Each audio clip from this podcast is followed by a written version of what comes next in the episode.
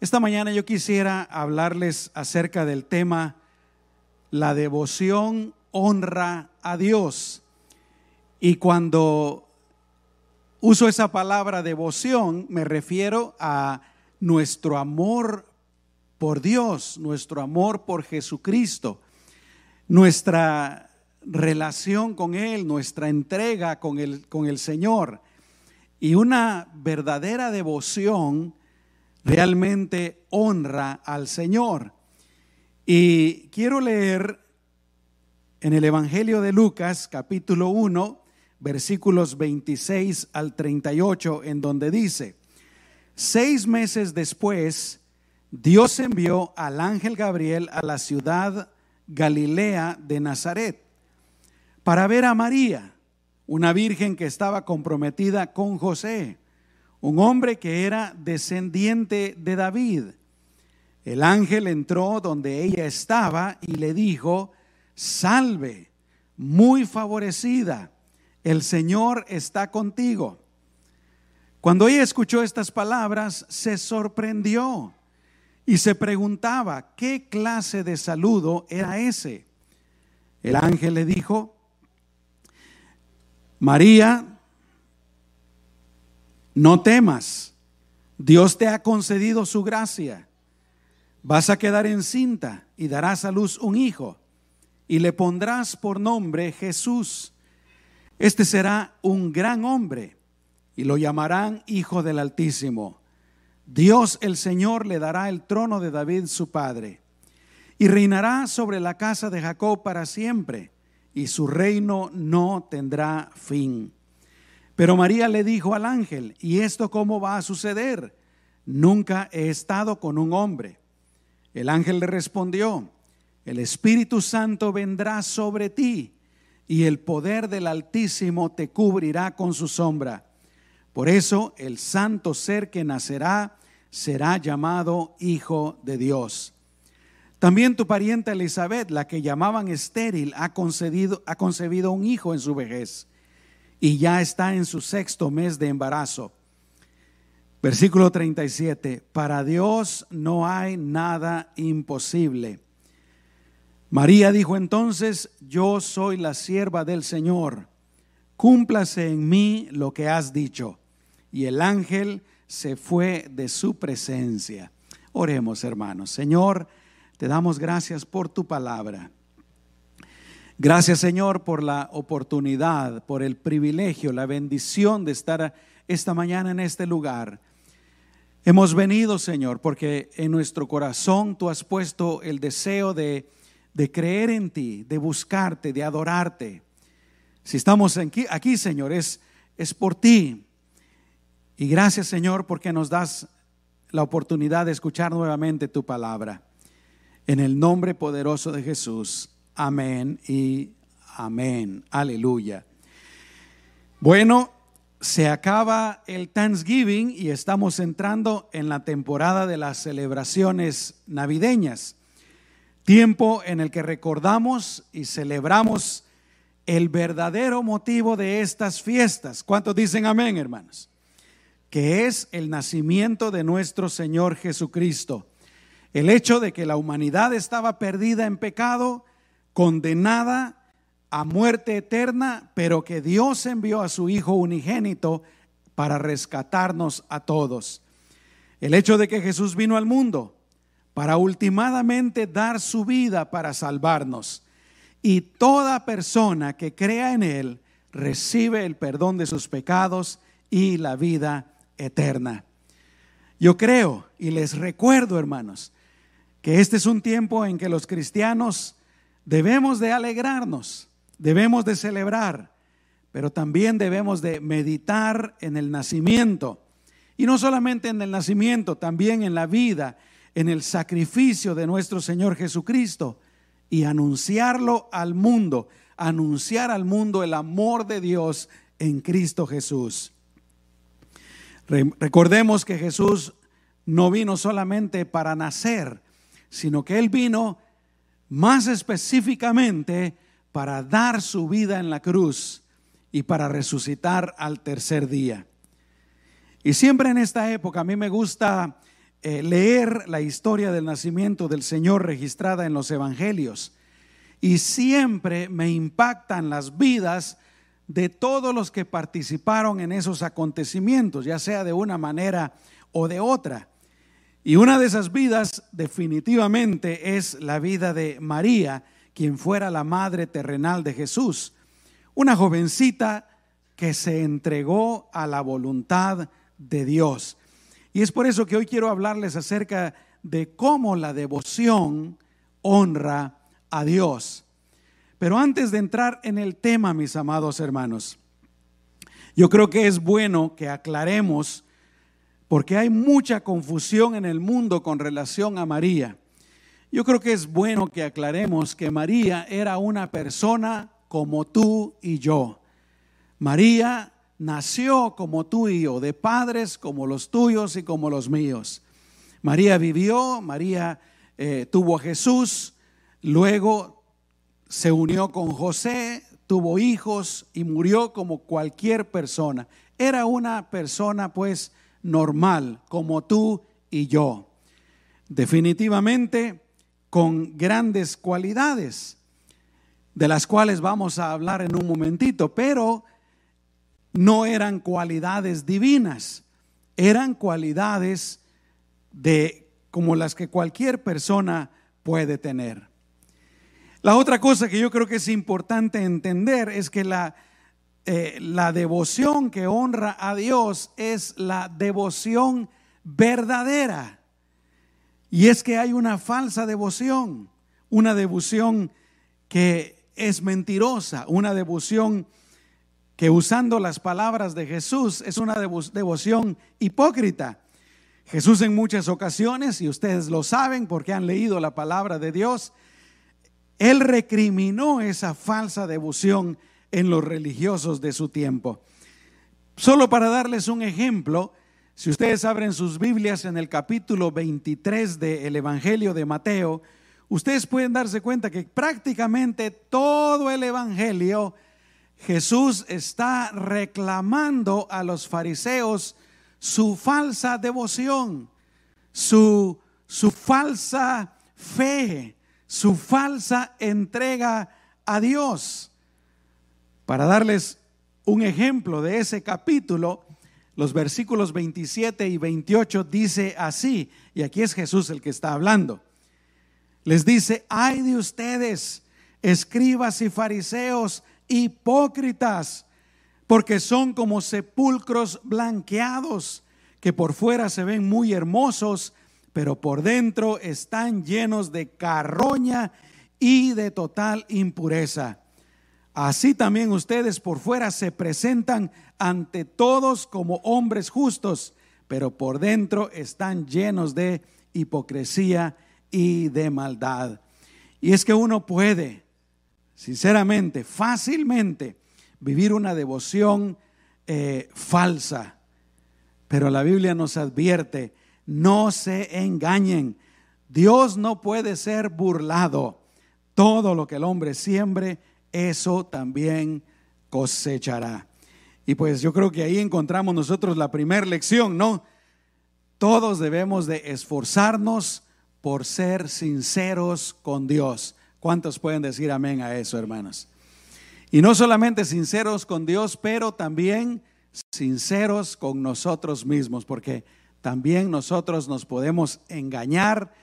Eh, y es increíble cómo uno se puede engañar a, uno mismo, hermanos, eh, pensando que uno está bien, pensando que uno está haciendo lo correcto, pensando que uno está bien con Dios, cuando en realidad no lo está. Así es que, ¿cuál sería pues la devoción que honra a Dios? Yo quiero compartirles seis cualidades de esa devoción verdadera. Yo quiero animarlos, hermanos, para que en esta época de Navidad busquemos tener ese tipo de devoción. Y no solamente ahora durante el mes de diciembre o durante la época navideña, pero para el resto de nuestras vidas. ¿Cuántos dicen amén? Este, estas seis cualidades, y obviamente hay más yo hubiera podido hacer una lista de 30, 40 cualidades, pero no hay tiempo. Pero estas seis cualidades, hermanos, son cualidades que nosotros debemos de buscar y son cualidades que yo creo que esta jovencita María tenía en su vida. La Biblia, la verdad, no nos dice mucho acerca de María, pero al leer la historia, al leer lo que ella hizo, uno puede darse cuenta, uno puede deducir que ella poseía estas cualidades. Amén. Así es que la primer cualidad que yo creo que María tenía y que nosotros podemos imitar, que nosotros podemos ah, cultivar en nuestras vidas, pues yo la acabo de mencionar ya. Y sería la cualidad de tener una devoción sincera, una devoción honesta, una devoción pura. Les acabo de poner el ejemplo de los fariseos. Ellos eran, si se puede decir así, súper religiosos. Eran lo máximo en cuanto a religión en su tiempo. Ellos eran, entre comillas, el ejemplo a seguir. Ellos eran los maestros. Ellos eran los estudiantes, los conocedores de la palabra de Dios. Mas, sin embargo, delante de los ojos de Dios estaban terriblemente mal. Y Jesús se los dice una y otra vez. Lo dice de una manera clara, lo dice de una manera contundente, lo dice de una manera chocante para ellos también. En ese pasaje que leímos, Jesús les dice, ustedes son como sepulcros blanqueados, como tumbas blanqueadas. De afuera se miran muy bonitos, pero de adentro están llenos de corroña, están llenos de, de, peste, de podredumbre. Y qué triste, mis amados hermanos, la situación en la que estaban los fariseos, los escribas. Qué triste, porque ellos, tal vez en su mente y delante de las personas, parecían estar bien, pero delante de Dios, ¿qué es lo que importa, hermanos? A nosotros no nos debe de importar estar bien delante de la gente. No nos debe de importar estar bien delante del pastor. No nos debe de importar estar bien delante del mundo. Lo que nos debe de importar es estar bien delante de Dios. Porque Él lo sabe todo. Él lo mira todo. Él conoce las profundidades de nuestro corazón, de nuestra mente. Él conoce las intenciones de nuestro corazón. Él lo conoce absolutamente todo. Así es que es delante de Él que debemos de estar bien. Y gracias a Dios que sí se puede, hermanos. Amén. Pero a veces requiere estar bien delante del Señor, requiere de algunas cosas radicales. ¿Cuáles son algunas de esas cosas, hermanos?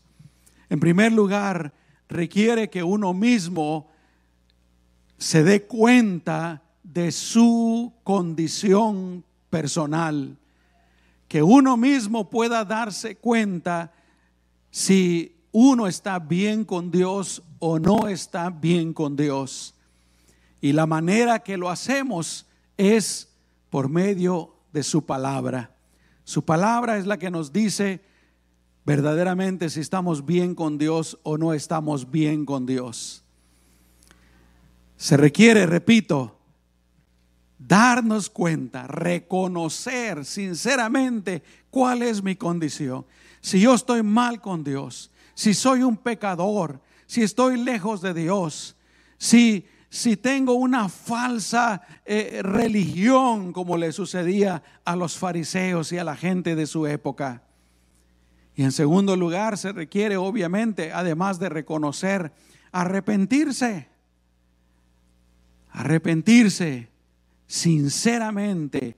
Y para arrepentirse hay que doblegar el orgullo, quitar el orgullo, humillarse y acercarse al Señor y decirle, Señor, yo no quiero estar bien de acuerdo a mis propios pensamientos. Yo no quiero estar bien solamente para la gente, para el mundo. Yo quiero estar bien contigo, Señor. Quiero estar bien contigo. ¿Cuántos quieren estar bien con el Señor? Tal vez tú estás aquí en esta mañana y el Señor está hablando a tu corazón. Mis amados hermanos, yo creo que Dios nunca hubiera escogido a María si ella no hubiera sido sincera y honesta, si ella no hubiera tenido una devoción, una relación verdadera, sincera con Dios. Yo les voy a decir una cosa, la sinceridad en nosotros, la verdad en nosotros, nos abre las puertas para relacionarnos con Dios. Amén. Nos abren las puertas de la bendición de Dios para con nuestras vidas. Así es que esa primer cualidad, hermanos, de la devoción es una devoción verdadera, una devoción sincera, una devoción honesta, una devoción pura. Y gracias a Dios, porque la Biblia nos dice que en el tiempo de Jesús, algunos que eran fariseos, algunos que eran sacerdotes, algunos que eran escribas, creyeron en Jesús. Ellos estuvieron dispuestos. Para ellos debe haber sido algo muy difícil, hermanos. Porque ellos tenían una posición en la sociedad.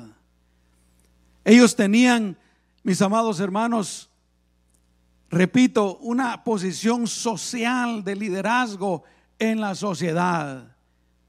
Lo, correcto, entre comillas, delante de sus ojos y delante de la sociedad era no creer en Jesús era rechazar a Jesús y muchos lo hicieron, la mayoría lo hicieron. Lo incorrecto delante de los hombres, pero lo correcto delante de Dios era creer en Jesús y hacer a un lado esa falsa devoción, esa falsa religiosidad. Y eso les costaba mucho, hermanos. Porque algunos seguramente ya no pudieron seguir siendo religiosos, ya no pudieron seguir siendo fariseos. Perdieron seguramente su posición social.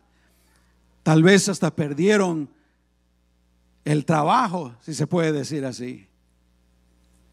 Pero eso me recuerda de unas palabras que dijo Jesús. El Señor dijo, cualquiera que se avergüence de mí delante de los hombres, delante de las personas. Yo me avergonzaré de él, de ella, delante de mi Padre. Pero también dijo, ¿verdad? Cualquiera que me confiese delante de los hombres, también yo le confesaré delante de mi Padre. ¿Qué queremos, hermanos? ¿Queremos quedar bien con el Señor o queremos quedar bien con el mundo? Yo creo que queremos quedar bien con el Señor. Amén. En segundo lugar, la devoción que honra a Dios es la de la persona con un corazón limpio, un corazón puro. Primero la, devoción verdadera, no, no la falsa. Pero en segundo lugar, una devoción de una persona con un corazón limpio. El Salmo 24, versículos 3 y 4 dice, ¿Quién merece subir al monte del Señor? ¿Quién merece llegar a su santuario? Y la respuesta es, solo quien tiene las manos limpias y puro el corazón. ¿A qué me refiero con esto, hermanos? A vivir apartados del pecado. No quiere decir que vamos a ser perfectos, porque eso no lo vamos a hacer mientras vivamos en este mundo perfectos vamos a ser hasta que nos muramos y el Señor nos transforme. Eh, eh, definitivamente no podemos ser perfectos, no podemos dejar, dejar de pecar 100% mientras estamos en esta vida, pero sí podemos, hermanos, constantemente, todos los días, procurar apartarnos del pecado, hacer el pecado para un lado. Por eso digo, vivir apartados del pecado, rechazar todo lo malo y, también todo lo malo en nuestra mente, todo mal pensamiento, todo mal eh, sentimiento o toda acción pecaminosa. Eh, mis amados hermanos, no hay nada que aleje a una persona más de Dios que el pecado. Dios es puro, Dios es santo, Dios es perfecto. Dios no puede estar en la presencia del pecado. Y si nosotros, imagínense, decimos que somos cristianos, pero practicamos el pecado, estamos tratando de engañar a Dios, aunque a Dios no se le puede engañar, nos estamos engañando a nosotros mismos. Y mis amados hermanos, no podemos acercarnos a Dios verdaderamente. Por eso, la segunda cualidad de una devoción que honra a Dios es la santidad, un corazón limpio, un corazón puro. Jesús dijo, bienaventurados los de limpio corazón. ¿Por qué? Porque ellos verán a Dios. Aleluya. Pero déjame decirte lo que es más importante. Cuando Jesús dio su vida en la cruz del Calvario. La Biblia dice que Él derramó su sangre y la Biblia enseña que es la sangre de Jesús la que nos limpia de todo pecado. Cuando creemos en Jesucristo como nuestro Señor y Salvador, cuando ponemos nuestra fe en el Señor, es su sangre la que nos limpia de todo pecado. Jesús te ama, Jesús quiere darte vida eterna, Jesús quiere perdonar tus pecados, Jesús te ama tanto que cuando tú mueras quiere llevarte a su presencia para tener comunión contigo. Un corazón limpio, un corazón puro.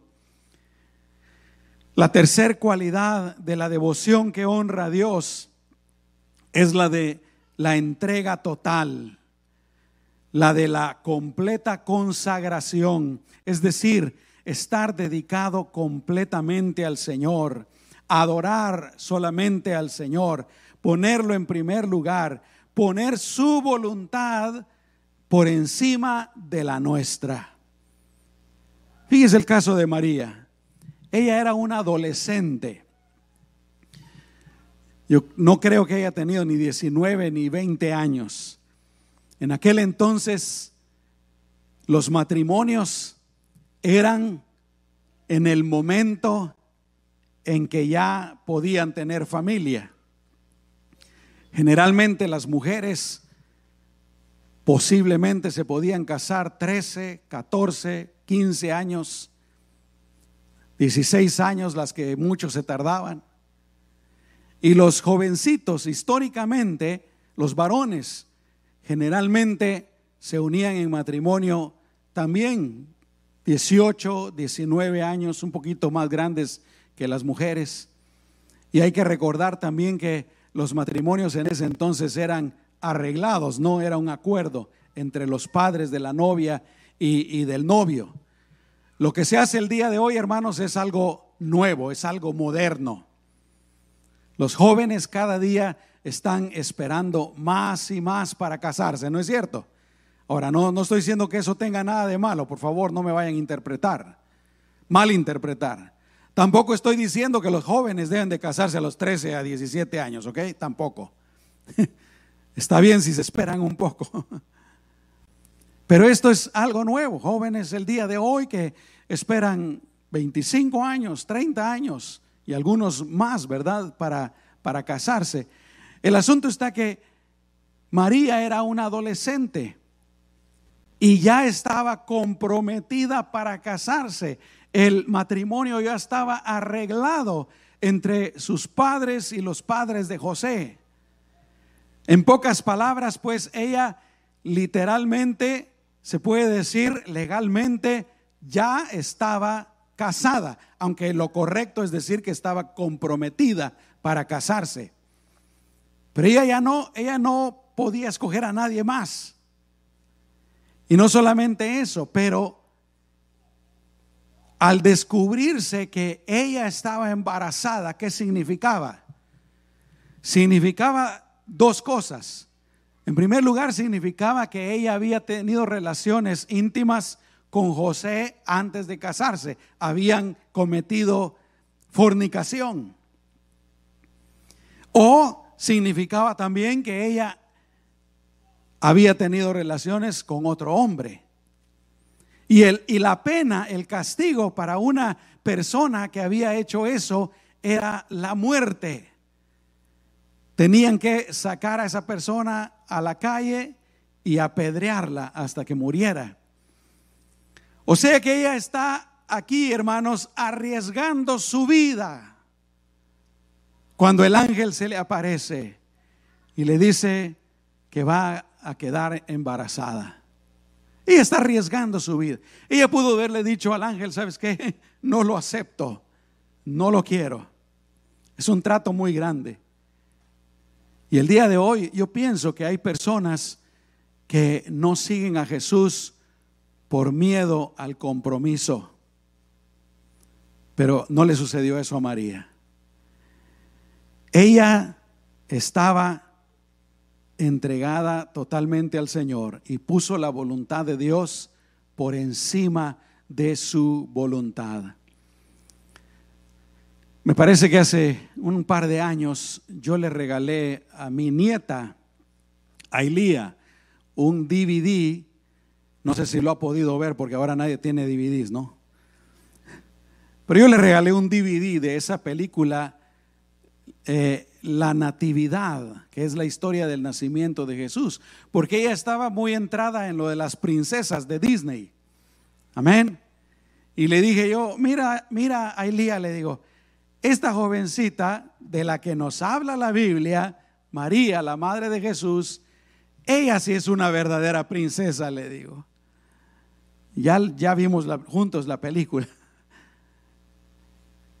Una jovencita entregada totalmente al Señor. Joven señorita que estás aquí en esta mañana, déjame decirte algo.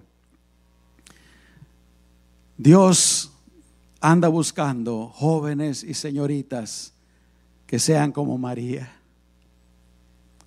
que lo amen a Él por sobre todas las cosas, que estén dispuestos a ir en contra de la corriente de este mundo.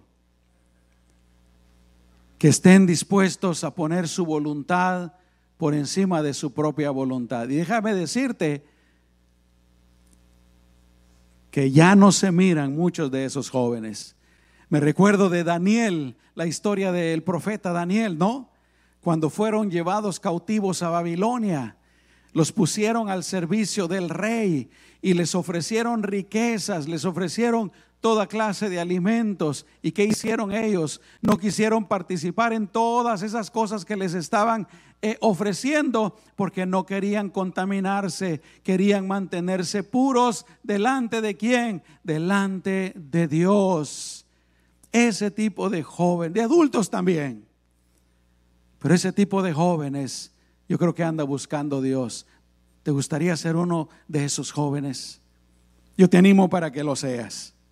Pero en cuarto lugar, la devoción que honra a Dios es también la de la obediencia. Cuando el ángel le dijo que iba a quedar embarazada, ¿cuál fue la respuesta de María? Yo soy la sierva del Señor. Cúmplanse en mí lo que has dicho. Mis amados hermanos, ustedes saben que la obediencia es más importante que muchas otras cosas que le podamos dar a Dios. ¿Cuántos dicen amén, hermanos? La obediencia. Porque de nada sirve que digamos que somos cristianos, de nada sirve que vayamos a la iglesia si no somos obedientes al Señor en nuestra vida personal. Amén. En quinto lugar, la devoción que honra a Dios es la de la fe, la de la fe, creer. Primero creer en Jesucristo como nuestro Señor y Salvador. El libro de Hebreos dice, sin fe es imposible agradar a Dios, porque es necesario que el que se acerca a Dios crea que Él existe y que Él sabe recompensar a quienes lo buscan. Creer en Jesús. ¿Crees tú en Jesucristo como tu Señor y Salvador? No en nadie más, no en nada más, sino que en Jesús. La Biblia dice, no hay otro nombre debajo del cielo dado a los hombres en quien podamos ser salvos, solamente en Jesucristo. Jesús dijo, yo soy el camino y la verdad y la vida y nadie llega al Padre si no es por mí. ¿Crees en Jesucristo? En Jesucristo solamente. Y en sexto y último lugar, la devoción que honra a Dios es la de la humildad. Lucas capítulo 1, versículo 48. María dijo, pues se ha dignado mirar a su humilde sierva, y desde ahora me llamarán dichosa por todas las generaciones. Ahora, a María aquí no le está pasando, hermanos, lo de una falsa humildad, ¿no? Como a veces a mí me gusta bromear aquí con mi esposa y con mi suegra, les digo, yo soy muy humilde. en broma, ¿no? Ay, sí, qué humilde y lo, lo andas publicando. No, no es eso lo que le está pasando a María. María lo que está diciendo es, yo no soy digna, yo no me considero digno, yo no me considero nada. Y a pesar de eso, Dios se ha dignado, dice, de mirar a su humilde sierva. Y a causa de eso, desde ahora me llamarán dichosa por todas las generaciones. Santiago 4:6 dice, Dios se opone a los soberbios y da gracia a los humildes. Salmo 51, 17, los sacrificios que tú quieres son el espíritu quebrantado. Tú, Dios mío, no desprecias al corazón contrito y humillado. Jesús dijo, aprendan de mí, que soy manso y humilde, y hallarán descanso para sus almas. Aleluya. Tanta gente el día de hoy, ¿verdad? Tomando medicamentos para la ansiedad y para el estrés y tratando de calmarse. Y Jesús aquí nos da la medicina. Aprendan de mí, soy manso y humilde y van a hallar descanso para sus almas. Ser humilde es conocer, conocer quién es uno delante de Dios. Ser humilde es tener el concepto adecuado de uno mismo. Ser humilde es no ser orgulloso, no ser presumido, ni considerarse más de lo que uno es o más que los demás. Termino con esto, hermanos. Dios recompensa la, la, devoción verdadera. Dios recompensa la devoción verdadera. Piensen ustedes en María. Vamos a suponer que tendría unos 15 años, ¿no? No sabemos qué edad tendría. Pero ella vivió toda su vida una vida normal, pero definitivamente una vida de devoción. Yo creo que María amaba a Dios, tenía esas cualidades de las que ya he hablado. Amaba a Dios, esperaba en Dios. Seguramente era una buena hija, obediente y sujeta a sus padres. Era una buena jovencita, una jovencita ejemplar. Y ahí va viviendo su vida tranquila como que si nadie no está esperando nada extraordinario, hermanos. Cuando de repente un día se le aparece el ángel y le da este tremendo anuncio que va a cambiar su vida completamente. Mi amado hermano y hermana, Dios recompensa la devoción.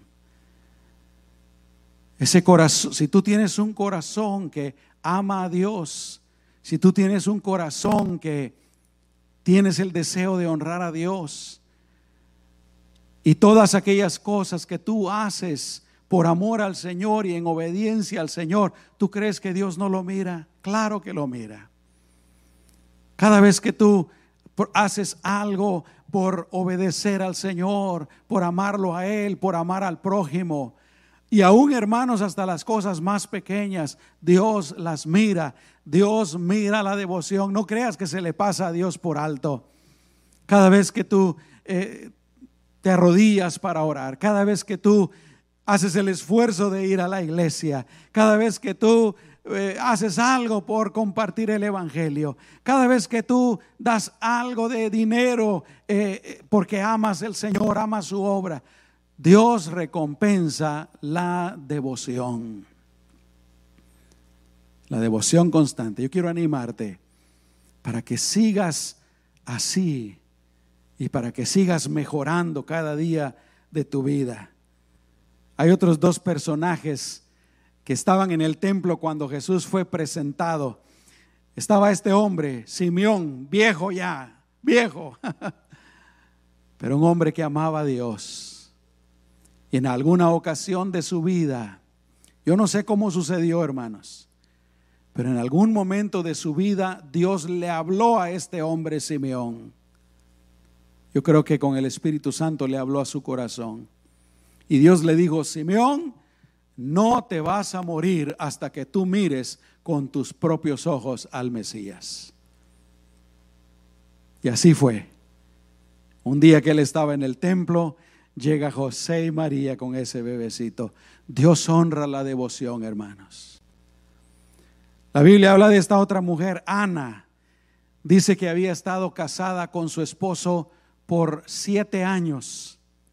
Imagínense que se casó, vamos a suponer que a los 15 también, ¿verdad? Su esposo murió, dice, y ella quedó viuda. Estuvo casada siete años. Si se casaron a los 15, tendría, eh, ¿qué? 22 años cuando quedó viuda.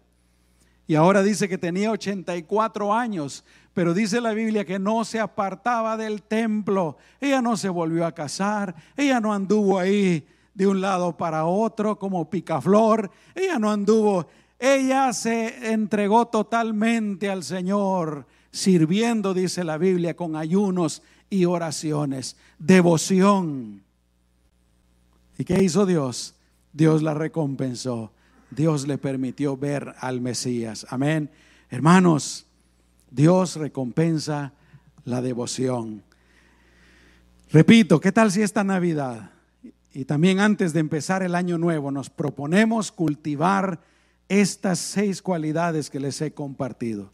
Número uno, una devoción verdadera. Número dos, un corazón limpio y puro, apartado del pecado.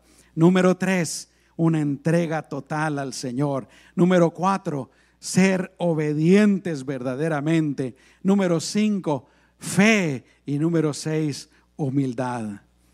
¿Qué tal si en esta época de Navidad, como un regalo para el Señor, de parte nuestra, un regalo para el Señor, le ofrecemos estas cualidades en nuestra vida?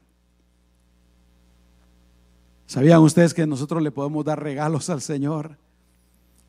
Yo creo que estos son los regalos que nosotros le podemos dar al Señor. Amén. Y yo quiero animarte Quiero que nos animemos como hijos de Dios y como iglesia. Cultivemos estas cualidades en nuestra vida que agradan a Dios, que honran a Dios. Amén. Vamos a orar, mis amados hermanos. Cierra tus ojos. Señor, tu palabra dice que algunas de las cosas que el hombre considera más valiosas y más importantes delante de tus ojos son cosas abominables. A veces nosotros, Señor, consideramos más valiosas las riquezas. A veces consideramos más valiosa la posición social.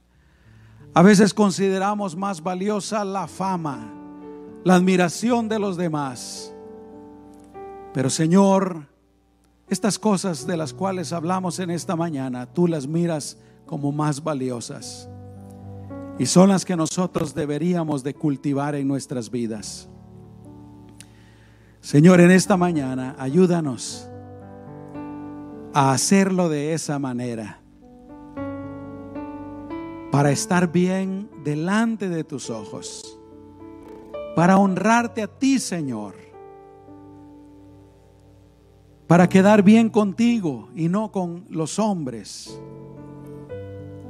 Ayúdanos, Señor, a ser sinceros contigo y con nosotros mismos, Señor. En el nombre poderoso de Cristo Jesús. Así como estamos con nuestros ojos cerrados, yo voy a hacer una oración y te invito para que la repitas si gustas. En esta oración le vamos a decir al Señor, Señor, yo me propongo buscar y cultivar estas cualidades de las que habló el pastor. ¿Te gustaría hacerlo? Ahí donde estás en tu lugar, si quieres hacerlo, pero no lo hagas nada más como un rito, nada más repetir porque todos los demás están repitiendo o porque el pastor lo dice. Hazlo porque verdaderamente deseas hacerlo. Dile al Señor, Señor Jesús, yo te doy gracias por haber venido al mundo a dar tu vida por mí.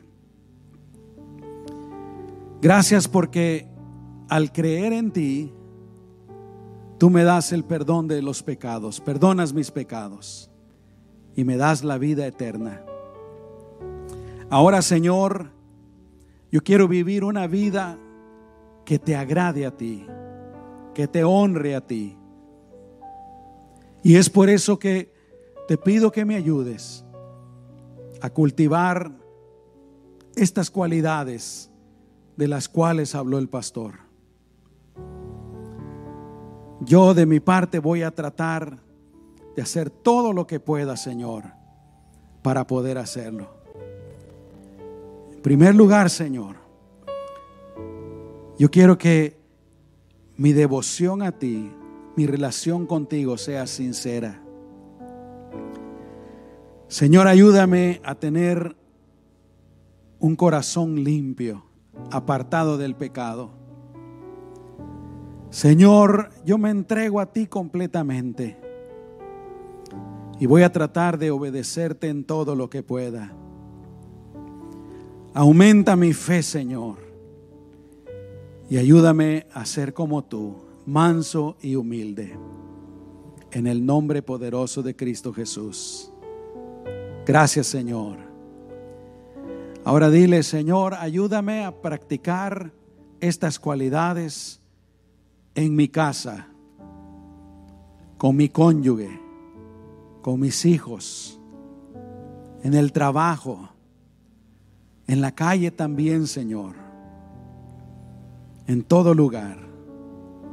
Moldéame a tu imagen, Señor Jesús.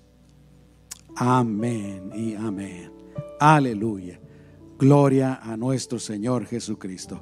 ¿Cuántos pueden decir amén, hermanos? Aleluya. Que el Señor nos ayude. Definitivamente vamos a celebrar la Navidad, pero no nos olvidemos del Señor. ¿Dicen amén? A veces viene la Navidad y menos que nos acordamos es de Jesús. Imagínense que es el cumpleaños de nosotros, hermanos, y arman una tremenda fiesta por allá, pero no nos invitan. Qué tremendo, ¿no? Así es que vamos a recordar nuestro Señor. Amén. Gloria a Dios.